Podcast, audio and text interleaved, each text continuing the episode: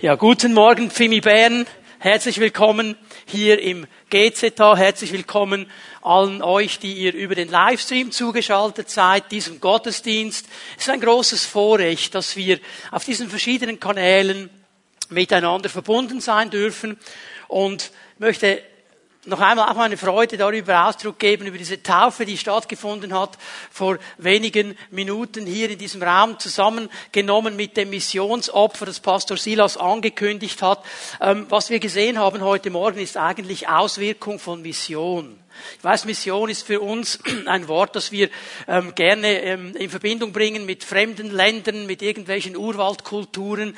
Auch oft das Bild des Missionars mit dem Tropenheld, der sich irgendwo mit einer Machete so den Weg durch den Dschungel schlägt und irgendwo äh, ein Volk von Eingeborenen findet, die noch nie mal was gehört haben. Mission ist aber auch wichtig in unserem Europa, das in einer nachchristlichen Kultur lebt.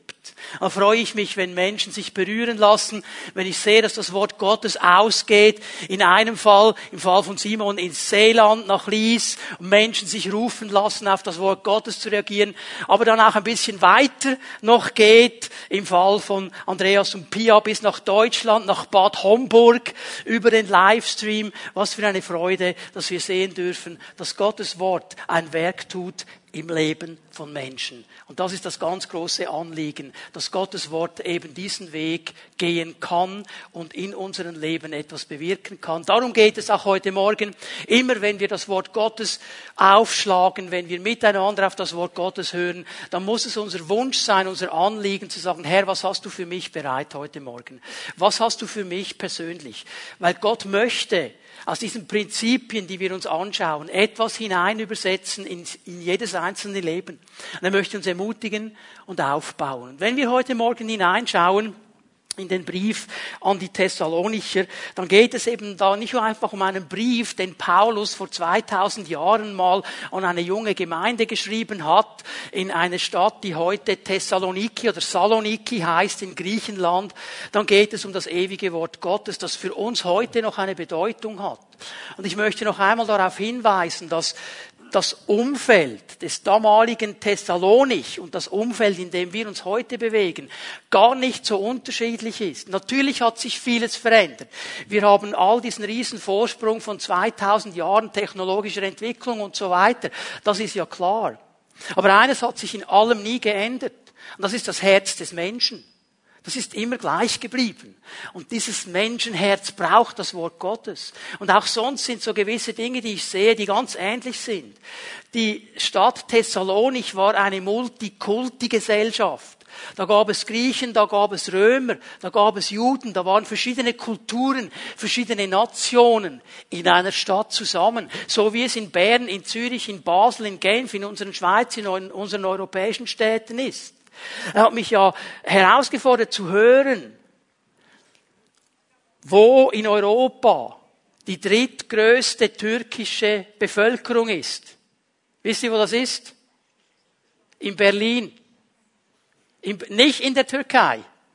Die drittgrößte türkische Bevölkerung in Europa ist in Berlin. Jemand hat mal gesagt, man muss irgendwann mal Türklin sagen. Okay? Also einfach, wir leben in diesen Gesellschaften. Und in diese Gesellschaften hinein geht auch unser Auftrag. Wir leben damals wie heute, ich sag's mal so, in einem Jahrmarkt der Religionen und Philosophien. Thessalonich, wie jede griechische Stadt, war gefüllt mit irgendwelchen Wanderphilosophen, mit irgendwelchen Wanderpredigen, mit Rabbis, die gekommen sind. Und jeder hat seine theologischen Überzeugungen, seine religiösen Überzeugungen, seine philosophischen Weltbilder feilgeboten. Und die Leute konnten aussuchen, so wie es heute ist.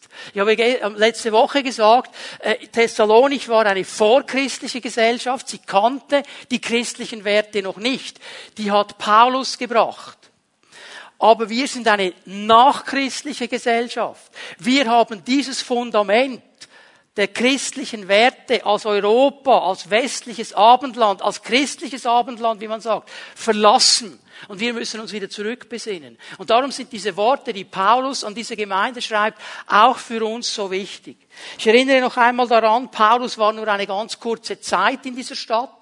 Er hatte nicht lange Zeit gehabt, da etwas aufzubauen. Er hat versucht, in dieser kurzen Zeit so gut wie möglich hineinzulegen, was Fundament und am Fundament wichtig ist.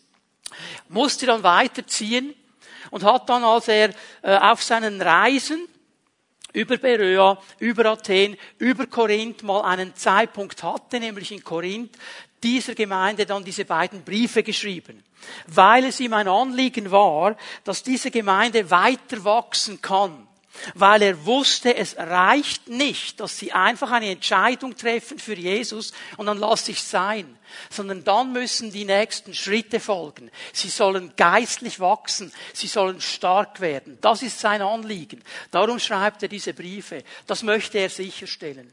Und noch einmal, dass wir das nie vergessen, wenn wir uns mit diesen Thessalonischer Briefen beschäftigen, das ganz große Thema Be ready, sei bereit. Er wollte ihnen und uns klar machen, Jesus kommt zurück. Das ist der nächste ganz große Moment in der Geschichte der Menschheit. Wenn Jesus zurückkommen kann. Niemand weiß, wann das ist. Die Bibel ist glasklar, das kann man nicht ausrechnen. Das sollen wir auch nicht ausrechnen. Aber Jesus sagt, es wird geschehen, wie wenn ein Dieb in der Nacht kommt.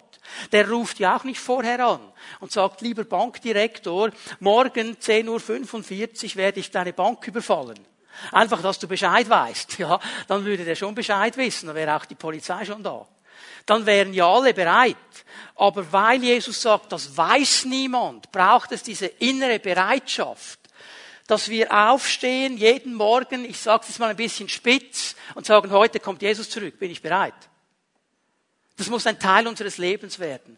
Und er sagt ihnen und er sagt uns, dieses Wissen, dass Jesus zurückkommt, dieses Wissen, dass er zurückkommt und sein Reich sichtbar auf dieser Erde aufbauen wird, das sollte uns heute anspornen, ein Leben zu leben, das Gott ehrt das Gott groß macht. Ein Leben zu leben, das jetzt schon Vorbereitung ist für diesen Moment. Übrigens, wenn ich gesagt habe, wir sind in einer nachchristlichen Kultur, in einer nachchristlichen Zeit, Warum ist es so wichtig, dass wir für diese christlichen Werte stehen, auch wenn es Widerstand gibt? Weil wenn Jesus regieren wird auf dieser Welt, was für Werte werden wohl gelebt? Genau diese christlichen Werte. Und darum dürfen wir heute schon als Gemeinde stehen. Wenn die Bibel sagt, ihr als Volk Gottes, ihr seid Licht der Welt, ihr seid Salz der Erde, dann geht es genau darum, zu stehen für diese Werte, die Gott uns gibt. Dass wir sagen, okay, wir sind immer noch christliches, westliches Abendland und wir wollen stehen für diese Werte Gottes und wir wollen sie hochhalten. Und wir wollen uns nicht irre machen lassen von irgendwelchen Medien, die etwas anderes sagen. Die sagen, das ist vorbei, das ist funktioniert nicht mehr. Denn eines, Leute, müssen wir immer wieder klarlegen. Europa, der Westen, ist da, wo er ist, weil er auf christliche Werte gebaut worden ist. Amen. Und wir tun nicht gut daran, das zu verlassen. Und darum stehen wir und ermutigen wir. So, jetzt habe ich fast meine Einleitung schon durch.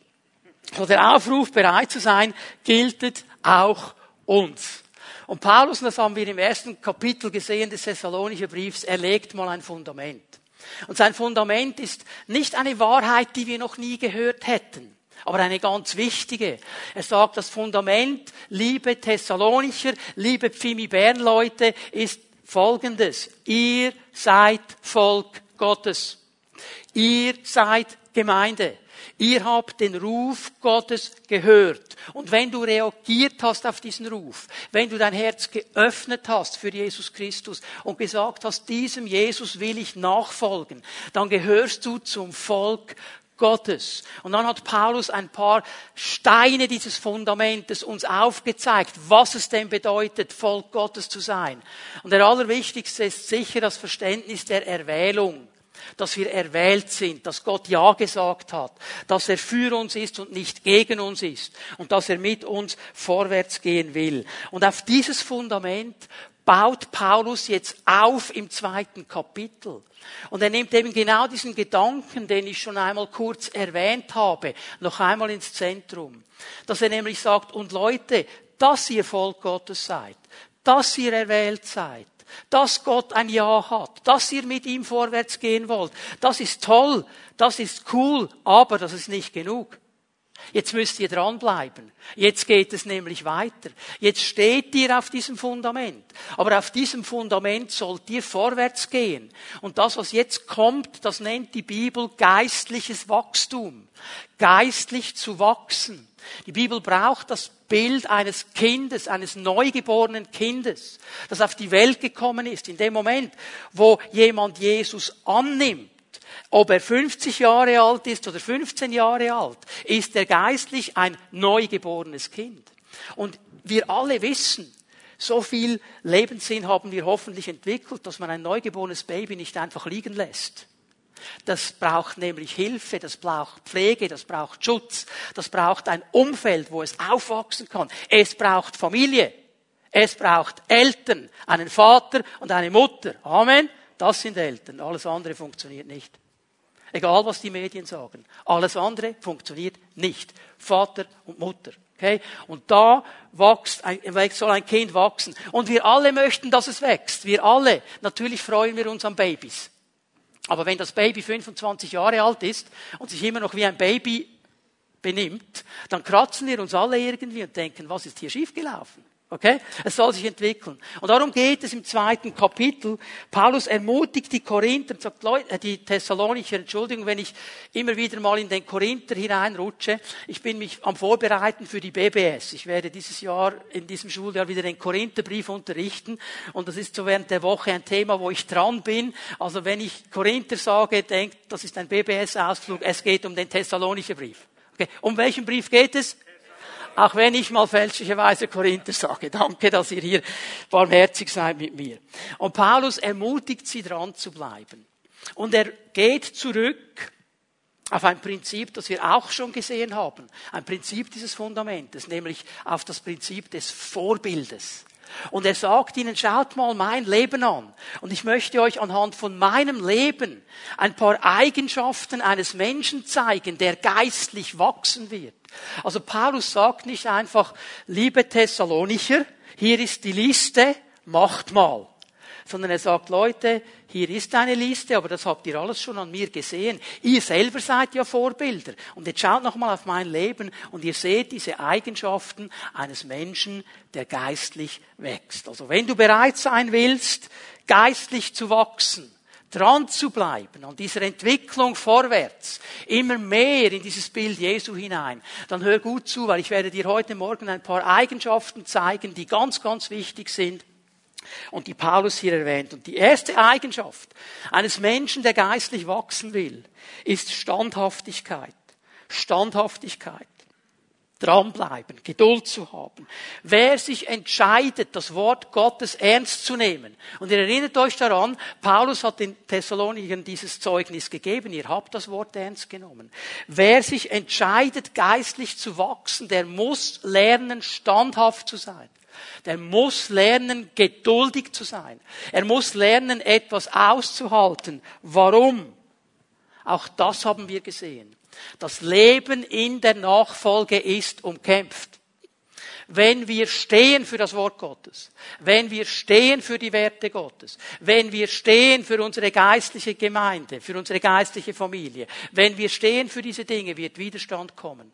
Paulus hat das an jedem Ort, wo er war, erlebt. Die Leute haben nicht auf ihn gewartet. Die haben nicht gedacht, endlich kommt der Paulus und predigt uns das Evangelium. Da gab es Widerstand. Immer und immer wieder. In einer Art und Weise, wie wir es heute gar nicht mehr kennen. Ich werde es gleich ein bisschen anlesen. Und darum weiß er, es braucht diese Standhaftigkeit. Weil der Moment, wo du Jesus annimmst, wo du diese neue Dimension, ich kann mich erinnern, der, der Morgen, nachdem ich Jesus angenommen habe, bin ich aufgestanden. Und ich habe das Gefühl gehabt, wow, alle Farben sind farbiger als am Tag vorher. Und die Vögel haben schöner gepfiffen. Und es war alles irgendwo speziell. Es war so genial. Und ich hätte mir nie vorstellen können, dass es irgendwann einen Tag gäbe, der nicht so wäre. Und dann kam ich in die Gemeinde. Und das waren alles Engel. Und die waren alle so lieb. Und ich habe mich so gefreut, bis mir der erste Engel einen Kinnhaken gegeben hat. Das können die Engel eben auch. Verstehen wir, das gibt Widerstände. Und das möchte Paulus uns hier ermutigen, standhaft zu sein, nicht aufzugeben, dran zu bleiben, auch wenn schwierigere Zeiten kommen, bis ans Ende. Das Rennen ganz durchzuziehen. Ich meine, Markus 4 schreibt dir das auf. Jesus nimmt dieses ganze Kapitel 4, um über ein Gleichnis zu lehren. Und er sagt über dieses Gleichnis, dieses Gleichnis des Sämanns, es ist eigentlich das Grundgleichnis des Reiches Gottes. Er sagt seinen Jüngern in Markus 4, Vers 13, ja, wenn ihr dieses Gleichnis nicht versteht, wie wollt ihr all die anderen Gleichnisse des Reiches Gottes verstehen? Es ist ein Grundprinzip Gleichnis. Um was geht es? Es geht um den Sämann, der das Wort aussät.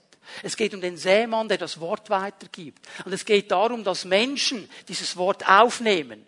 Und dieses Wort, das sie aufnehmen, es fällt auf verschiedene Böden, auf verschiedene Herzenszustände. Und er berichtet darüber, dass es Menschen gibt, die mit einer Freude dieses Evangelium ergreifen und sich daran freuen. Aber dann kommen Widerstände. Dann kommt Infragestellung. Dann kommt Kampf dann ist es vielleicht nicht einfach so easy, wie es am Anfang war. Und diese Leute gehen nicht weiter. Sie halten nicht fest an diesem Samen. Sie lassen es wieder los. Er wird erdrückt von all diesen Dingen. Sie bleiben nicht dran. Ganz wichtiges Thema für Jesus, für Paulus, für jede Gemeinde. Standhaft dran zu bleiben. So, jetzt möchte ich mal die Verse 1 und 2 lesen. 1. Thessalonicher 2, Vers 1. Und jetzt achte mal gut darauf, wie Paulus eben dieses Vorbild, das er selber ist, in die Mitte nimmt.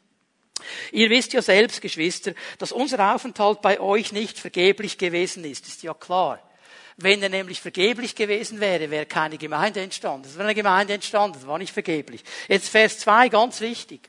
Kurz zuvor, bevor wir bei euch waren, in Philippi, hatten wir noch viel zu leiden gehabt. Ihr wisst, dass wir beschimpft und misshandelt worden waren.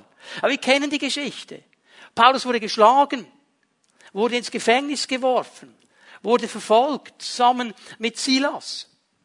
Aber Gott schenkte uns neuen Mut. Gott ist uns begegnet in dieser Situation.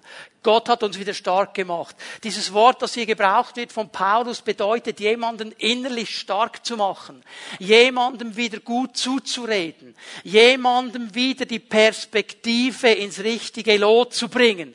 Man könnte auch ein bisschen so, äh, wie es umgangssprachlich gesagt wird, sagen, jemandem die Kutteln waschen. Dass er wieder klar sieht Gott hat mir Mut gemacht, sagt er, in diesem Knast drin, mit einem blutigen Rücken. Er hat mir wieder Mut gemacht, nicht aufzugeben, standhaft zu sein, vorwärts zu gehen. Und obwohl wir auch in Thessalonich auf heftigen Widerstand stießen, konnten wir euch sein Evangelium frei und offen verkündigen. Und hier liegt etwas ganz Interessantes drin.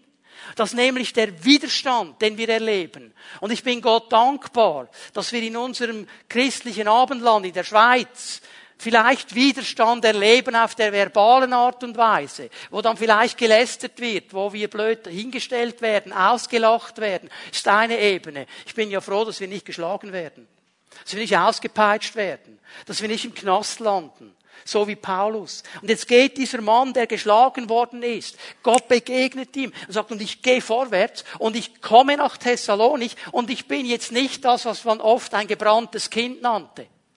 Oh, die, die Thessalonicher, da gibt es auch Widerstand. Ich ziehe mich gleich wieder zurück, sonst werde ich noch einmal geschlagen. Er hat verstanden, das gehört dazu zum geistlichen Leben, dass wir Widerstände haben. Und er wusste, und er, es klingt so an in diesem Vers, er wusste, wo er hingehen muss. Gott hat mich ermutigt. Mit anderen Worten, er hat verstanden, meine Beziehung zu Gott hier darf ich nichts draufkommen lassen. Es darf nichts zwischen meiner Beziehung zu Gott und mir kommen. Es darf nichts kommen. Egal was geschieht. Es darf nichts hineinkommen. Weil Gott ist die Quelle meiner Kraft.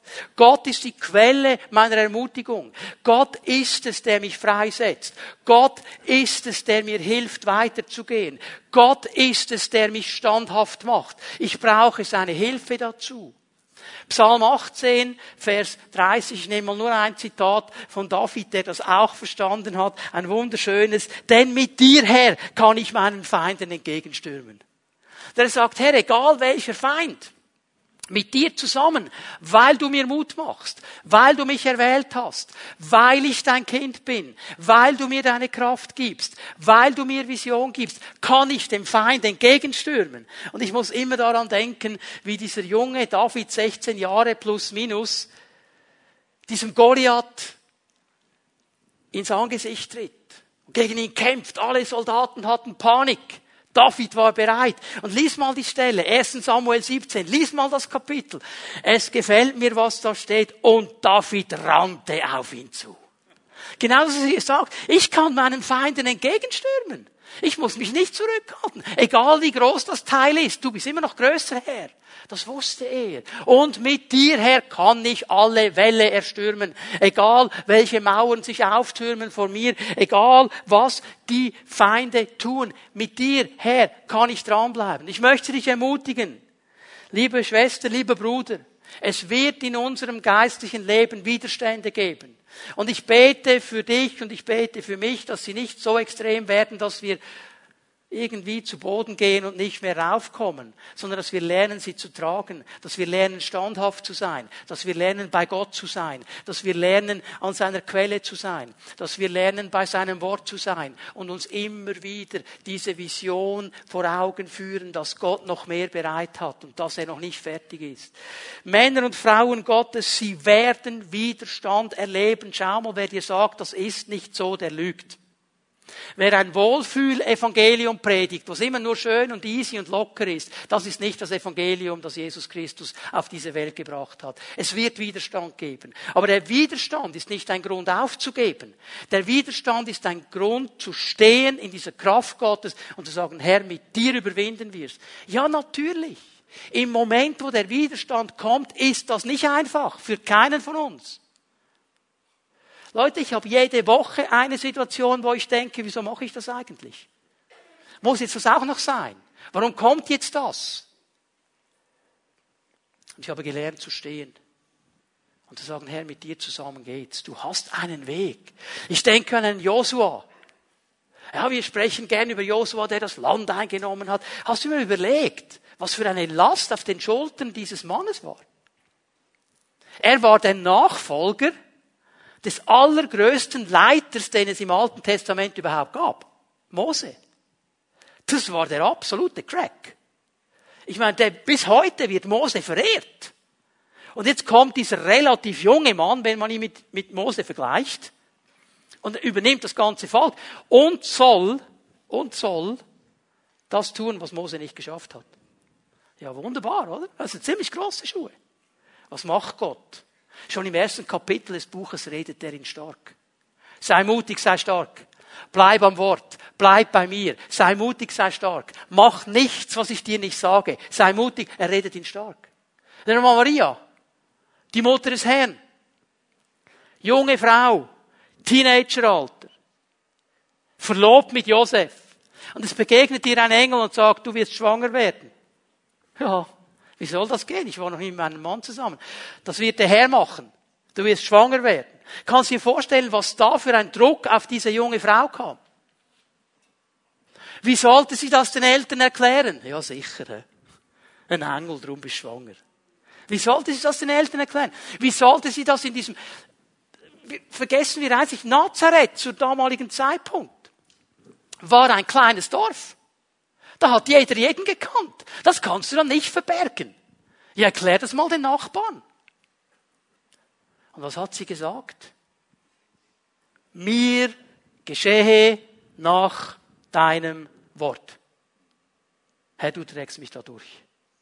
Ich denke an einen Johannes, dieser Jünger, der so nah bei Jesus war, an seiner Brust gelegen hat, der mitbekommen hat, er schreibt es ja in seinem Evangelium, dass Petrus auf die Frage, was geschieht mit dem, von Jesus zu hören kommt, ja, wenn ich will, dass der bleibt, bis ich zurückkomme, dann geht dich das nichts an, das könnte sein.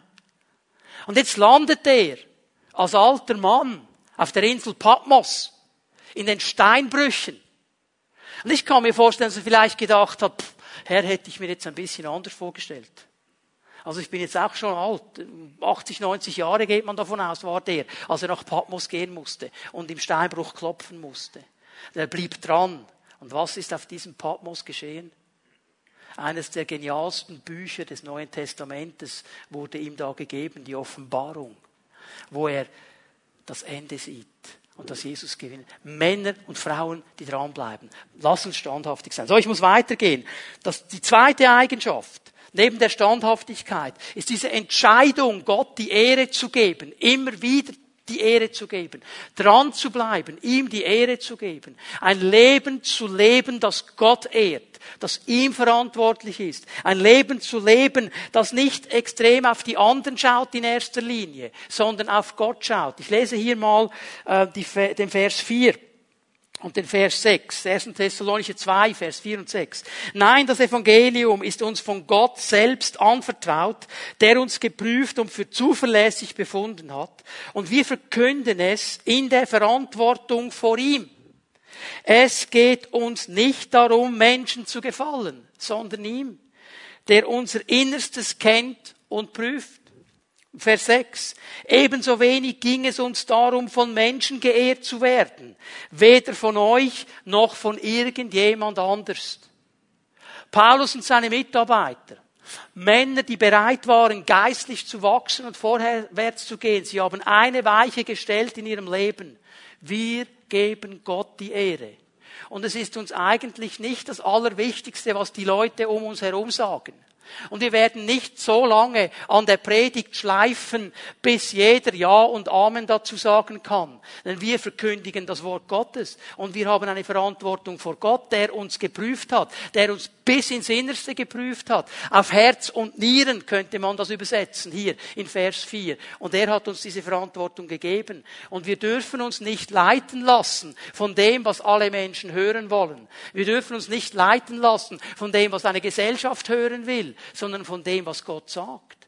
Das ist unsere Verantwortung. Gott die Ehre geben. Und Menschen, die diese Weiche stellen, auch wenn Widerstände kommen, Gott die Ehre zu geben, die werden geistlich wachsen.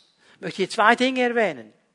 Gott die Ehre zu geben bedeutet, meine Erwählung, meine Begabung, meine Talente, das, was er mir gegeben hat. Und schau dir noch einmal Vers 4 an, ganz schnell. Schau noch einmal hinein. Er hat uns geprüft, sagt Paulus. Er hat uns, bevor er uns die Erwählung und die Berufung und den Auftrag gab, hat er uns geprüft. Und er hat gesehen, er kann uns das übergeben. Das heißt nicht, dass sie immer alles richtig machen. Aber Gott hat etwas gesehen. Und diese Verantwortung nimmt Paulus jetzt auf. Und weil du mir das anvertraust, Herr, habe ich, wenn ich dir die Ehre geben will, immer diese große Verantwortung, diese Begabungen, diese Talente, mein ganzes Leben, meinen Dienst zu deiner Ehre einzusetzen. Und immer wieder diese Entscheidung zu treffen. Auch dann, wenn die schwierigen Zeiten kommen. Auch dann, wenn ich, wie es Psalm 23 sagt, durch ein finsteres Tal der Todesschatten gehen muss, wo ich nicht durch will. Auch dann zu sagen, ich gebe Gott die Ehre. Und ich ehre ihn, weil ich weiß, auf der anderen Seite wird es wieder Licht und er ist da. Weil auf der anderen Seite heißt es in diesem Psalm 23, hat er mir einen Tisch bereitet im Angesicht meiner Feinde. Gott die Ehre zu geben. Und das bedeutet noch etwas. Und das ist ein ganz, ganz großer Spagat. Und ich weiß, ich werde als Gemeindeleiter diesen Spagat nie genügen. Ich versuche ihn zu machen, so elastisch wie es nur geht. Was ist es? Die Spannung zwischen Dienst an den Menschen und Dienst für Gott. Das ist eine ganz große Spannung. Das auszuhalten und richtig zu gewichten.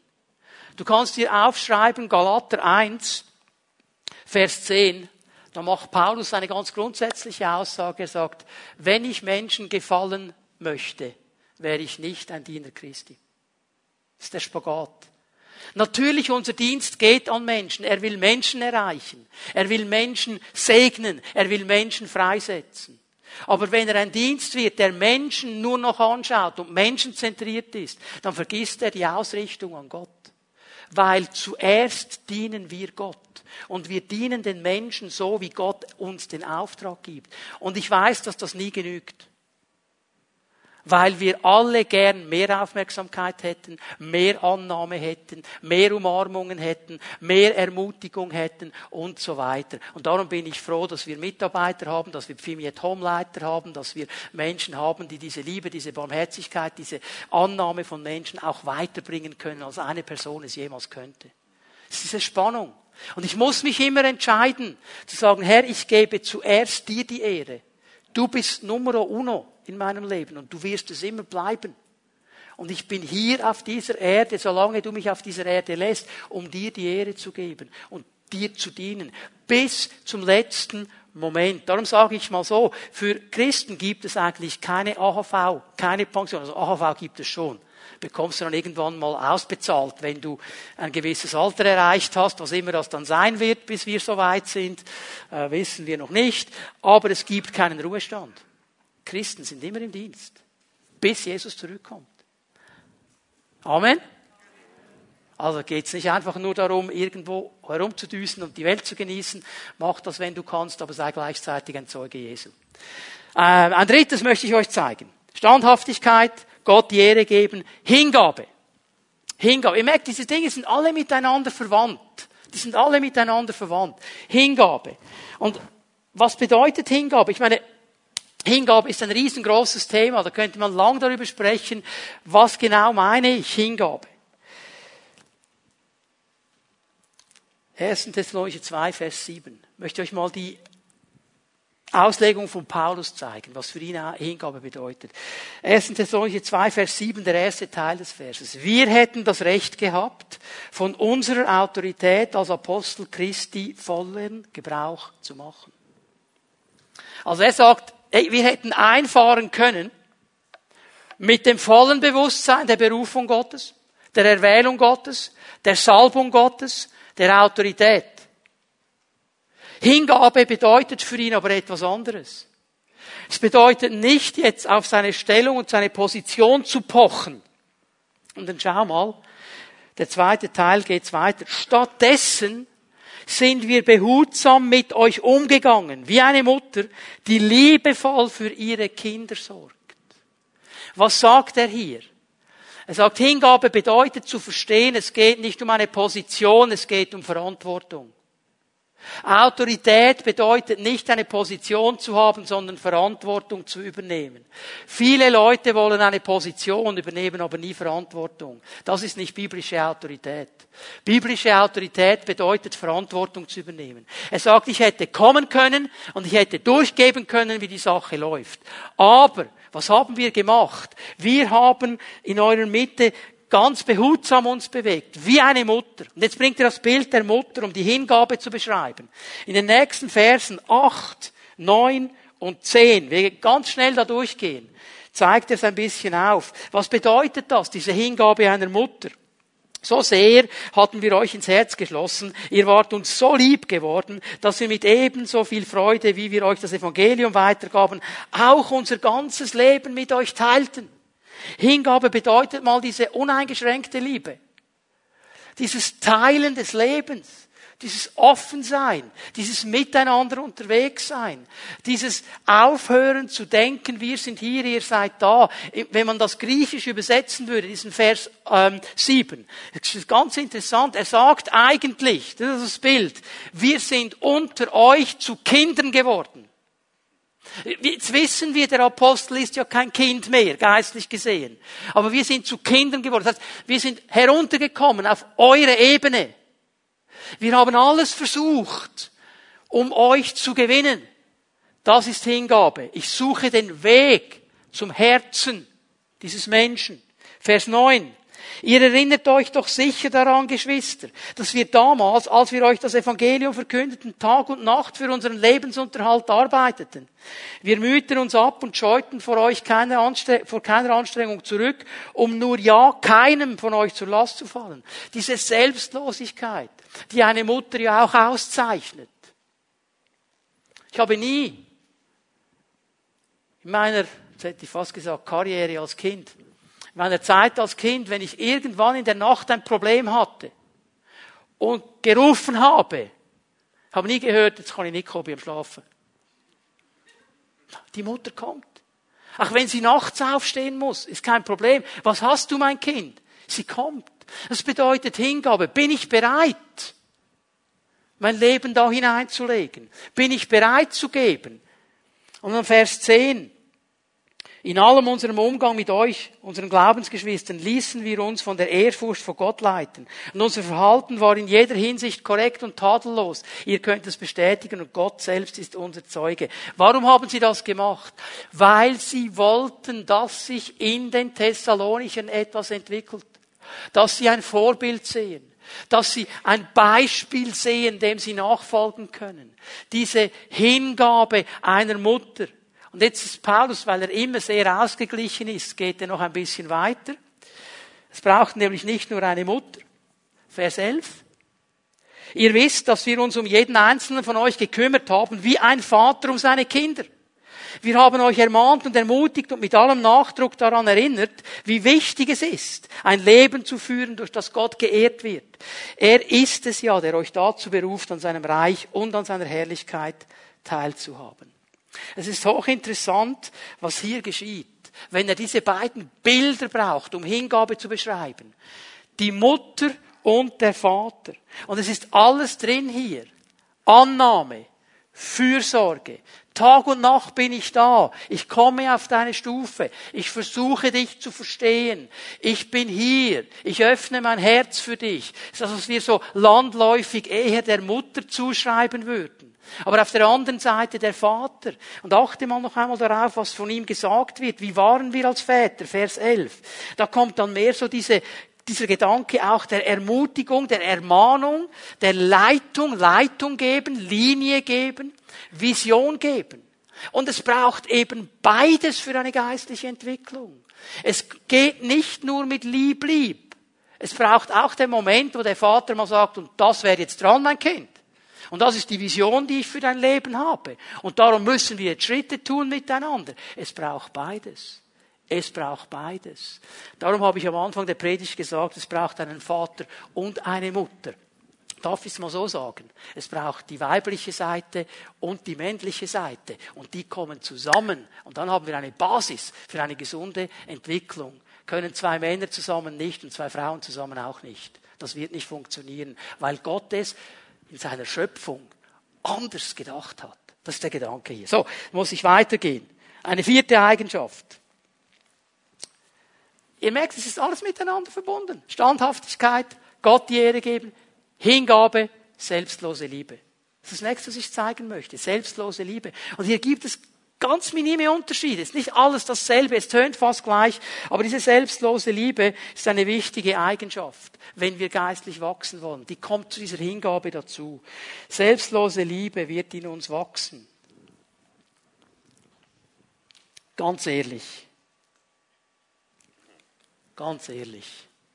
Keiner von uns ist einfach so fähig, immer selbstlos zu lieben. Sind wir doch ehrlich. Schafft, schafft keiner von uns. Aber ich merke in meinem Leben, dass diese selbstlose Liebe, wenn ich mit dem Herrn vorwärts gehe, anfängt zu wachsen. Aber ich muss, ich kann nicht warten, bis es perfekt sein wird. Das ist manchmal unsere, unsere Illusion, unsere Harmonie. Wir lesen diese Texte des Neuen Testamentes und haben irgendwie so ein Harmoniebild und haben das Gefühl, ja, die waren, die waren immer nur lieb miteinander. Die waren immer nur nett. Die waren immer nur freundlich. Die waren, also wenn da Paulus und Barnabas miteinander gefetzt haben, Apostelgeschichte. Da steht, Lukas schreibt, sie gerieten heftig aneinander. Ja, wie ging das? Herr Barnabas, ich habe dich so lieb. Ich ehre dich. Ich bin so sanftmütig und so demütig, aber weißt du, mich beschäftigt es jetzt schon, dass du den noch einmal mitnehmen willst. Ich finde, er ist ja auch ein Lieber. Hab ihn ja gern. So nach dem Motto, Gildo hat euch lieb, oder? Wir alle haben einander lieb. Ich hab den lieb, aber, ja, aber hab, und Barnabas hat gesagt, ja, ich verstehe schon ein Stück weit dein Anliegen, Paulus, aber ich möchte den schon mitnehmen, weil er eben so lieb ist. Was, die würden immer noch diskutieren. Also hier ist Paulus gekommen und hat gesagt, nein, den nehme ich nicht mehr mit, fertig, du kannst ihn nehmen, dann gehst du aber allein. Nicht so harmonisch, oder? Was ist geschehen? Zwei Missionsteams sind unterwegs. Verstehen wir? Also lassen Sie mal auf, wir, wir, wir alle wachsen hier drin und das muss wachsen und es muss in eine Mündigkeit hineinkommen. Und darum, jetzt noch einmal, darum sind Familien so wichtig. Biblische Familien. Weil meine soziale Kompetenz lerne ich in einem Familienumfeld. Mit Vater und Mutter und am besten Geschwistern. Dann lerne ich meine soziale Kompetenz. Und ich lerne sie geistlich gesehen, in der geistlichen Familie, in der Gemeinde. Und das ist ein Wachstumsprozess. Aber ich muss mich hier bereit machen. Habe so eine Geschichte gehört von zwei Kindern, die haben miteinander äh, in diesem Sandkasten gespielt. Der Sandkasten war relativ groß, aber ihr wisst, wie das ist, zwei Kinder, da kann der Sandkasten noch so groß sein, er ist immer zu klein. Weil einer hat immer das Gefühl, er hätte zu wenig Platz. Und jetzt hat der eine zum anderen Folgendes gesagt. Wenn einer von uns beiden den Sandkasten verlassen würde, hätte ich mehr Platz. Ja. Stehen wir. Der Gedanke war klar, das ist überhaupt nicht selbstlos. Raus mit dir, ich will mehr Platz. Und manchmal habe ich das Gefühl, wir Christen haben wirklich den Eindruck, dass irgendwo das Leben als Christ in einer Gemeinde ist ein All-You-Can-Eat-Buffet. Kennt ihr die? All you can eat. Du zahlst einmal, du kannst essen, was du willst. Und die ganz cleveren Leute, die machen das ja so, die wollen dann immer das Beste.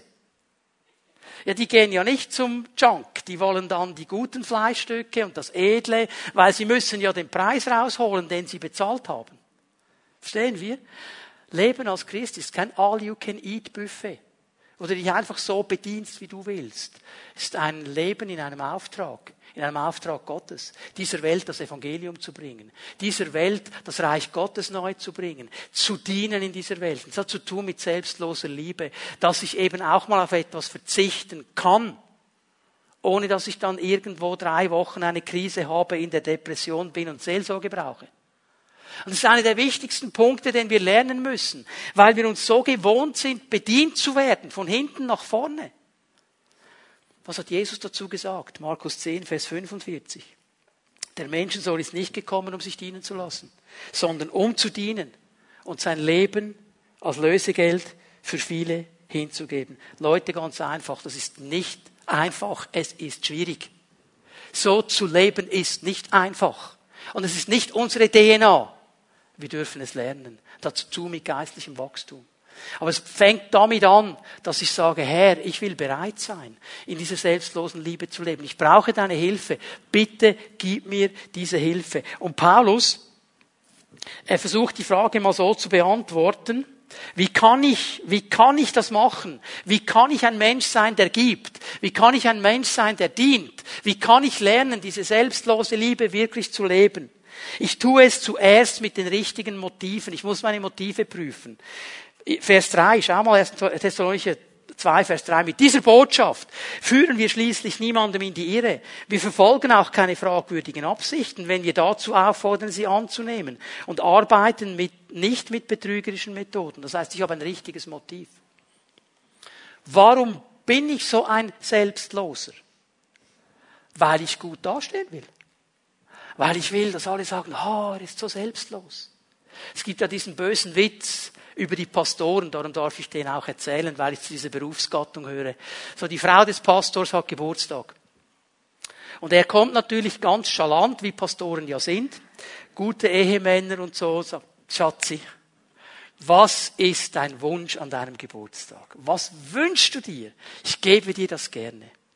So, die Frau des Pastors überlegt, sie sagt, mein lieber Mann, ich habe einen Wunsch, das ist folgender, er hört ganz gut zu.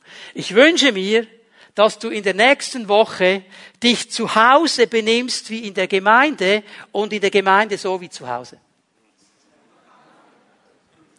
So, wir sind alle Menschen. Alle Brüder und Schwestern werden Menschen.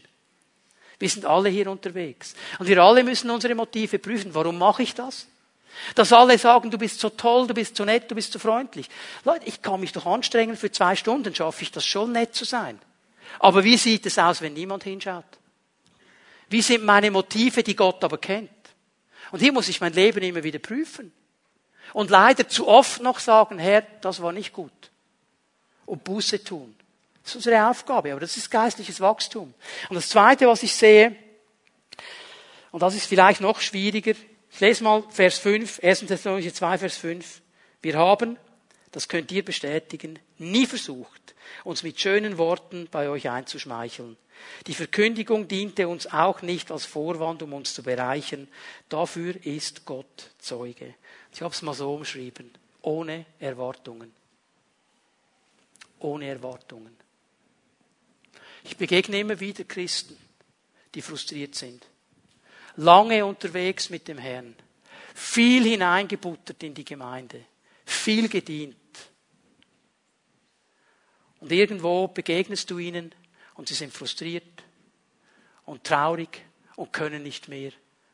Und wenn du versuchst herauszufinden, um was es genau geht, dann hörst du, nie hat jemand Danke gesagt. Nie hat mich jemand ermutigt. Nie, nie, nie, nie. Das glaube ich sowieso nicht. Nie glaube ich nicht. Zu wenig, ja. Aber da können wir alle miteinander etwas davon abschneiden und lernen. Wisst ihr, warum ich sehr selten von hier vorne etwas sage? Wenn ich anfange, einen Arbeitskreis zu würdigen und zu ehren, dann vergesse ich einen anderen. Obwohl ich den gar nicht vergessen will. Dann sage ich lieber ganz an Globo herzlichen Dank für euer Mittragen. Egal wo du bist. Und ich weiß, es kommt vielleicht viel zu wenig. Aber eigentlich darf das nicht der ausschlaggebende Punkt sein. Das ist das, was Paulus hier sagt. Ich diene, weil ich, und jetzt mach mal den Rückschluss, weil ich verstanden habe, ich diene, weil ich Gott die Ehre geben will und nicht etwas von Menschen erwarte. So mit anderen Worten, ich diene, egal ob jemand etwas sagt. Wenn jemand etwas sagt, ist es toll. Aber ich brauche es nicht. Das ist auch selbstlose Liebe. Und ich möchte dich ermutigen, Lieber Pfimianer, liebe Pfimianerin, vielleicht ist es gut, nach dem Gottesdienst mal deinem Pfimiet-Homeleiter Danke zu sagen. Ja, der macht nicht alles perfekt. Vielleicht gut, wenn du mal sagst, toll, dass du es machst. Vielleicht, wenn ihr die Kinder abholt, mal den Mitarbeitern zu sagen, danke, dass ihr euch einsetzt in diesem Dienst. Vielleicht mal bei Urs schnell zu stoppen und nicht immer nur zu sagen, es ist zu laut oder zu leise oder zu sonst, sondern danke, dass du es machst kannst auch beim Licht mal anhalten. Da geht es nicht um dunkel oder hell, sondern danke, dass du überhaupt da bist, die Kamera und so weiter. Wir können das ja mal machen. Vielleicht bekommst du einen netten Kaffee. Ganz sicher bekommst du den, wenn du den willst. Dankeschön. Jemand hat den gemacht. Und jemand hat dafür bezahlt. Ist uns das bewusst? So. Wir merken, was es geht. Selbstlose Liebe. Okay. So, ich muss einen letzten Punkt noch machen und dann wollen wir langsam äh, in den Endspurt kommen. Das fünfte, das Reich Gottes. Was hat das jetzt damit zu tun? Standhaftigkeit, Gott die Ehre geben, Hingabe, selbstlose Liebe, Reich Gottes. Was hat das jetzt mit meinem geistlichen Wachstum zu tun? Es hat damit zu tun, dass es um meine Prioritäten geht. Der letzte Teil von Vers 12, lasst uns den noch einmal lesen. Er, der Herr, ist es ja, der euch dazu beruft, an seinem Reich und an seiner Herrlichkeit teilzuhaben. Und jetzt schauen wir wieder in die Zukunft. Jetzt schauen wir wieder in diese in diesen Moment der Bereitschaft hinein, um das es dem Paulus geht, im ganzen Brief immer wieder. Er wird kommen und er wird dieses Reich sichtbar aufbauen auf dieser Erde. Er hat euch dazu berufen. Da sollt ihr Teilhaber sein. Und dieses Licht aus der Zukunft soll euch heute scheinen. Er ist es, der euch in etwas ganz Neues hineingenommen hat. Jetzt müssen wir hier mal verstehen, wer Jesus nachfolgt, wer sich für ihn entscheidet, wer sein Herz öffnet für ihn. Der ist nicht einfach nur erwählt und hineinversetzt in die Familie Gottes. Er ist eben auch hineinversetzt in ein neues Reich in das Reich Gottes. Ein Reich, das wir mit natürlichen Augen nicht sehen können, weil es im Moment geistliches Reich ist, noch nicht sichtbar ist. Wenn Jesus zurückkommt, dann wird es sichtbar sein, dann werden wir es alle sehen können. Jetzt im Moment ist es noch nicht sichtbar. Es ist erst geistlich, aber es ist genauso wahr, wie wenn es natürlich wäre. Ich lese euch mal einen wichtigen Aussage des Paulus aus Kolosser 1, Vers 13. Denn er hat uns aus der Gewalt der Finsternis befreit und hat uns in das Reich versetzt, in dem sein geliebter Sohn regiert. So, nicht irgendwann. Wenn Paulus von diesem Moment spricht, dass Jesus zurückkommen wird und auf dieser Erde sein Reich sichtbar, physisch aufbauen wird, das ist eine Sache. Wenn Paulus hier aber sagt, ihr seid jetzt schon hineinversetzt in dieses Reich, dann spricht er von einer geistlichen Wahrheit dass wir jetzt schon Menschen sind, die geprägt sein sollen von den Werten dieses Königreiches, dass wir eigentlich zwar noch auf dieser Welt leben, aber nicht geprägt sein sollten von dieser Welt, sondern von diesem Königreich Gottes.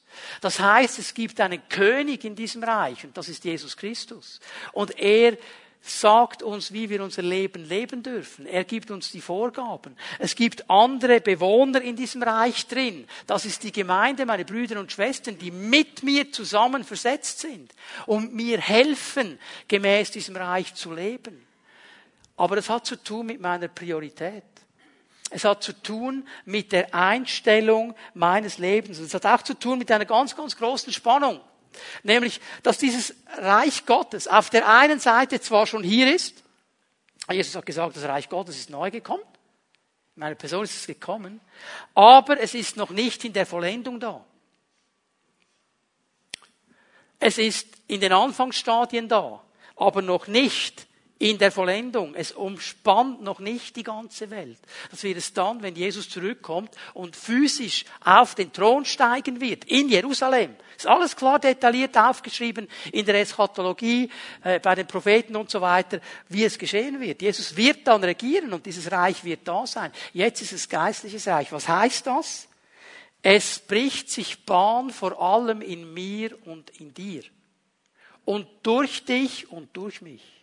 Ist da, wo wir stehen, wird dieses Reich Gottes aufbauen. Ich kann mich erinnern, früher, als wir nach Italien fuhren, im Auto, war ja nicht so wie heute, da hatte es noch keinen DVD-Player und konnte einen Film schauen. Wir hatten nicht mal ein Autoradio im Auto. Mein Vater wollte nie ein Autoradio. Sein allererstes Autoradio hat er bekommen, als ich 18 wurde. Ich habe es ihm nämlich zum Geburtstag geschenkt. So, er, er, er wollte das nie. Jetzt könnt ihr euch vorstellen, du bist hier hinten als Kind drin und musst da nach Italien fahren. Natürlich freust du dich auf das Meer und so. Aber ihr wisst ja, wie es geht. Kaum bist du aus der Straße raus, geht's noch lang geht's noch lang. Also haben wir versucht, irgendwelche Spiele zu machen. Und ein Spiel war, auf der italienischen Autobahn Schweizer Autonummern zu suchen. Und dann haben wir das Gefühl gehabt, hey, das sind auch Schweizer, wir kennen die ja. Wir haben die doch nicht gekannt. Aber wir haben uns gefreut, auf der italienischen Autobahn einen Schweizer zu sehen. Okay? Das ist genau dieser Gedanke hier. Wir freuen uns aneinander wir sollen uns aneinander freuen. Wir sind wie in einem fremden Land. Und das meiste, was um uns herum geschieht, ist eben nicht christliches Reich, ist nicht Reich Gottes. Und darum brauchen wir einander, einander zu ermutigen, dran zu bleiben. Diese Priorität immer wieder richtig zu setzen, auch wenn wir es noch nicht sehen mit unseren, mit unseren natürlichen Augen. Dieses Reich Gottes, wenn es dann in der Fülle da sein wird, und da arbeiten wir ja dran. Mein Dienst heute, mein Leben heute ist Vorbereitung auf diesen Moment wenn Jesus zurückkommt. Menschen, die sich durch unser Zeugnis entscheiden, für Jesus zu leben, die werden dann dabei sein in diesem Reich. Es ist Vorbereitung. Stehen wir? Und das soll mich ermutigen, es soll mir die Vision geben. Es soll mir immer wieder die Motivation geben, aber es braucht eine Prioritätensetzung, weil es eben etwas ist, das ich noch nicht sehen kann. Matthäus 6, Vers 33, ich weiß, langsam könnt ihr den Vers auswendig. Macht nichts so wichtig. Sucht zuerst was? Das Reich Gottes und seine Gerechtigkeit. Genau das. Und alles andere wird dir zufallen. Und Menschen, die das verstanden haben, die verstanden haben, dass es Standhaftigkeit braucht, immer wieder die Entscheidung, Gott zu ehren, die Hingabe, die ich immer wieder neu leisten muss, selbstlose Liebe, die ich suche, die ich versuche zu leben, so gut es geht, mit der Hilfe Gottes. Und diese Priorität des Reiches Gottes, diese Eigenschaften, die werden mir helfen, geistlich zu wachsen. Die werden mir helfen, vorwärts zu kommen im Reich Gottes. Und immer mehr in, diese, in dieses Bild hineinzukommen, das Jesus hat über unser Leben. Und ich glaube, das wäre das Ziel. Ich möchte euch einladen, dass wir aufstehen miteinander. Die Lobpreiser werden nach vorne kommen, werden gleich Jesus noch einmal die Ehre geben. Aber ich möchte dich einladen, wenn wir einen Moment noch vor ihm stehen, dass du einen Moment in dein Herz hineinhörst. Wo hat der Geist Gottes dich herausgefordert heute Morgen? Wir alle sind unterwegs im geistlichen Wachstum. Wir alle sind irgendwo an einem gewissen Punkt angekommen. Die Frage ist jetzt nicht, wo bist du? Die Frage ist jetzt nicht verglichen mit deinem Ehepartner, verglichen mit deinem Leiter, verglichen mit deinem Bruder, wo bist du? Die Frage ist die, wo hat Gott dich angesprochen auf diesem Weg? Wo hat er gesagt, mein Lieber, meine Liebe, hier ist ein Moment, da möchte ich dich herausfordern heute Morgen. Da möchte ich mit dir einen Schritt weitergehen. Da gib ihm eine Antwort. Gib ihm eine Antwort.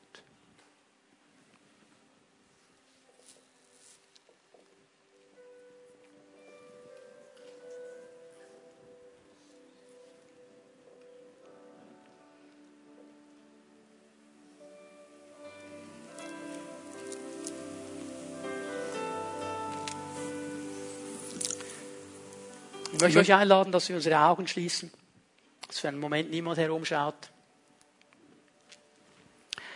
Ich möchte den Raum öffnen, eine Antwort zu geben, dem Herrn eine Antwort zu geben. Wenn du hier bist heute Morgen und er hat dich angesprochen, hat dich vielleicht ermutigt, standhaft zu sein, hat dir Bereiche gezeigt, wo du ihm mehr Ehre geben kannst, Bereiche, wo du vielleicht mit deiner Hingabe einen Schritt weiter gehst, wo du deine selbstlose Liebe entwickeln kannst oder eine Prioritätenstellung neu setzen kannst, auch für das Reich Gottes. Wenn er dich angesprochen hat und du sagst, Herr, ich will dein Reden ernst nehmen heute Morgen, ich will mich darauf einlassen, ich werde deine Hand ergreifen und diesen Schritt mit dir zusammenpacken.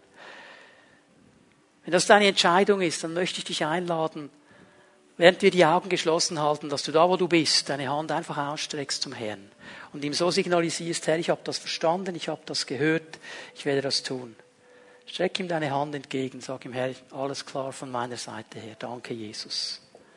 Danke, Jesus. Und einige Menschen hier, Gott hat dich angesprochen. Ich möchte dich einen Schritt weiter herausfordern. Wir werden jetzt gleich noch einmal in den, an die Anbetung gehen, in den Lobpreis. Und während wir das tun, werden jetzt schon gleich Fimiet Homeleiter nach vorne kommen. Und die werden sich bereit machen, dich zu segnen. Wir wollen das heute Morgen so machen. Gott hat zu dir gesprochen. Er hat dir etwas gezeigt. Und ich möchte es bewusst so machen heute Morgen, wenn wir jetzt gleich Jesus anbeten, komm hier nach vorne. Du musst diesem Leiter, dieser Leiterin nicht sagen, um was es geht. Aber die werden dich segnen. Die werden dich segnen für diesen Schritt der Entscheidung, den du heute Morgen getroffen hast. Die werden nur Segen aussprechen heute Morgen. Aber ich glaube, wir sind mündig und verantwortlich genug zu wissen, um was es geht.